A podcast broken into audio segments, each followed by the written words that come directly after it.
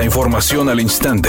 Grupo Radio Alegría presenta ABC Noticias. Información que transforma.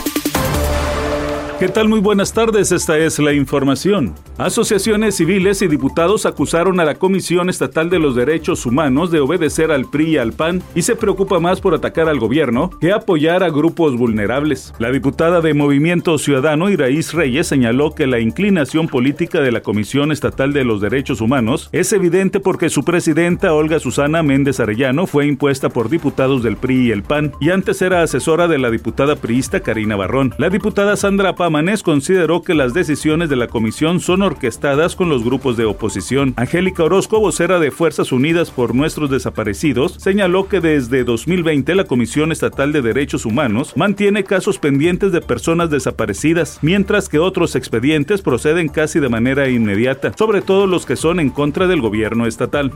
El presidente Andrés Manuel López Obrador afirmó que, aunque el consumo de drogas en México es inferior a países como Estados Unidos, se debe atender con urgencia el problema, pues de lo contrario no se podrá serenar al país y la violencia será la que domine. Calificó de alarmante el crecimiento del consumo de fentanilo porque dice se trata de una droga sintética que atrapa a los jóvenes desde un principio. Si no hacemos nada, eso va creciendo, entonces sí va a, sufrirse mucho.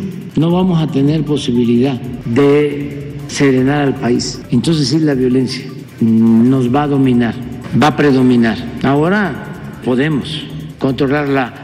Editorial ABC con Eduardo Garza. El proyecto de condominio llamado Vía Zócalo en el barrio antiguo sigue en el ojo del huracán. El municipio dice que los permisos son apócrifos y suspendieron la obra. Agua y drenaje dice que no tienen permiso de drenaje y ahora los ecologistas señalan que están edificando sobre un suelo inestable y no sería seguro. Muchas voces están señalando a Vía Zócalo y la investigación va a continuar. Con todo y que lo negó hasta el cansancio, la cantante Yuridia ya lo confirmó. Sí está embarazada. Ella y su esposo Matías recibirán a un pequeño en los próximos meses. Será niño y ya hasta están pensando cómo se va a llamar. Finalmente no tuvo opción más que confirmarlo.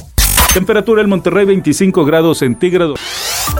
ABC Noticias, información que transforma.